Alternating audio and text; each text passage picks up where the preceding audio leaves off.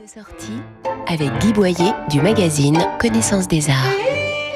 Courte mais très bien documentée, l'exposition Fernand Olivier et Picasso au musée de Montmartre permet de relire la vie de ce modèle à l'histoire tragique. Fernand Olivier, en effet, n'a pas été reconnu par son père, puis elle a été mariée de force et même violée. En 1904, elle s'installe avec Picasso au bateau Lavoir, où elle gravite depuis trois ans déjà. Grâce à ses souvenirs, on relit ces années picassiennes jusqu'en 1912, croisant Apollinaire, Derain, le douanier Rousseau, Matisse et Van Dongen, tous représentés par leurs œuvres dans cette exposition. On aime également y retrouver Marie Laurencin, avec deux portraits radicaux de ses années de galère, quand Picasso imagine sa révolution cubiste.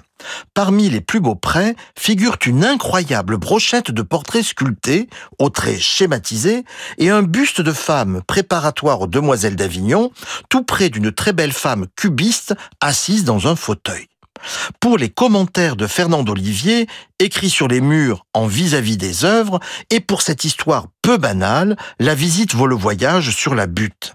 L'exposition Fernand Olivier Pablo Picasso a lieu au musée de Montmartre jusqu'au 19 février et retrouvez nos coups de cœur en images commentées sur connaissancesdesarts.com, rubrique Arts et Expositions. Retrouvez toute l'actualité culturelle dans le magazine Connaissance des Arts, disponible chaque mois chez votre marchand de journaux.